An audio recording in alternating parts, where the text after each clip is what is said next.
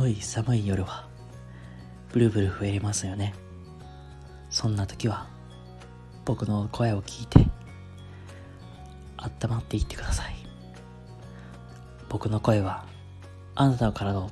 包みます。癖の塊どうもシリでございます。ということであの今日もねのんびりまったりゆるりとやっていきたいと思います。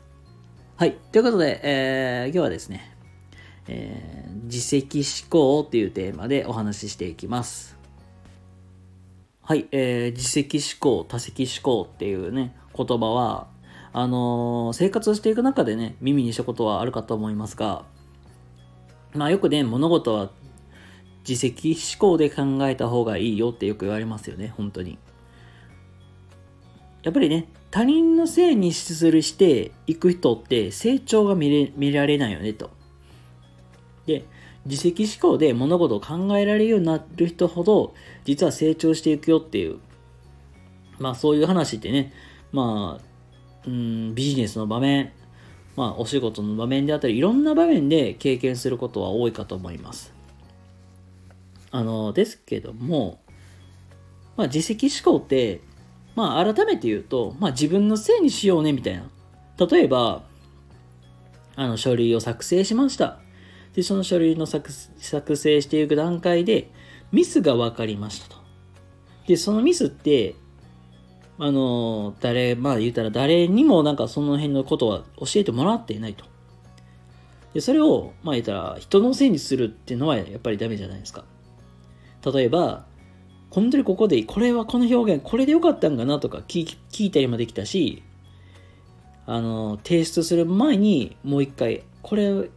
こちらで良かったですか？って確認して、っていうように、まあなんか自分で、まあそういうチェックもできたよねっていう考え方。これがまあ言うたら自責思考って、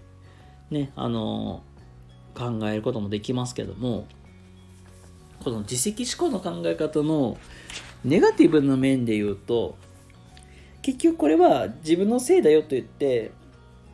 自分を追い込む形になってしまうんですよ。だから、言ってまあ、あの、自分のせいだということで、あ、やっちまったよ、僕のせいだ、これは。聞いとけばよかった。ああ、どうしよう、みたいな。結局、なんかネガティブ、ネガティブ思考になりがちな人って、いや、落ちがちなんですよ、こうやって。ああ、やっちまったよ、みたいな。で、そうなるとさ、上がるのしんどいよね。でそういう時のこの自責思考のこの考え方っていうのがあなるほどなと思ってなんかネガティブに捉えなくていいんだって思ったんですよ。もうこれがねあの言うと自分まあ出来事っていうのは全て、まあ、運命であると完璧だと。まあこれはどういうことかというとまあ自分がまあ選択して動いたものによって、まあ、起きたものであると。っていう考え方なんですよ。だから結局自分が選んで動いたことによって起きたことであるっていうことなのであのこれでまあ実際になんか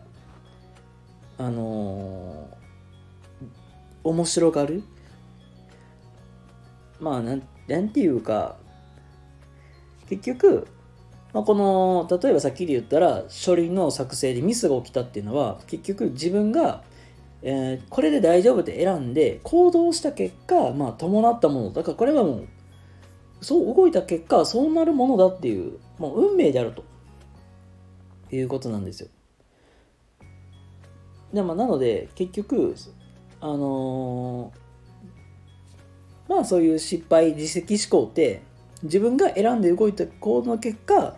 まあ成功したり失敗したりっていうことなんですよ。なので、結局、自分のせいだと責任だって追い込む必要はないんですよ。で、大事なのはその先なんですチャレンジした先で、自分が、まあ、そこで面白がれるか。あ、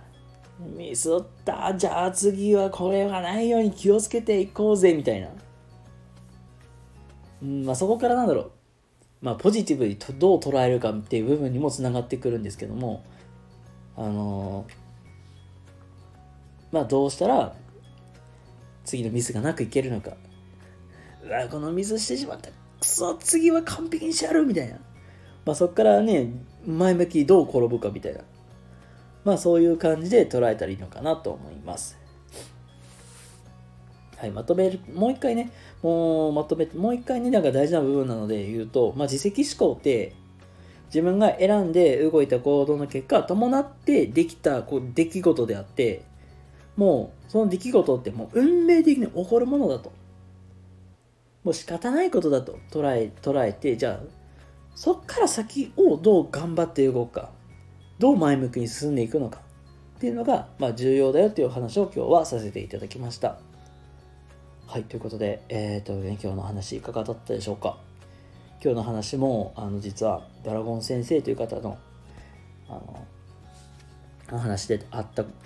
部分なので、これも良かったなと思って、あの、お話しさせていただきました。ということで、えー、皆様、今日も明日も素敵な一日をお過ごしください。それではまた次回どこかでお会いしましょう。またね、バイバイ。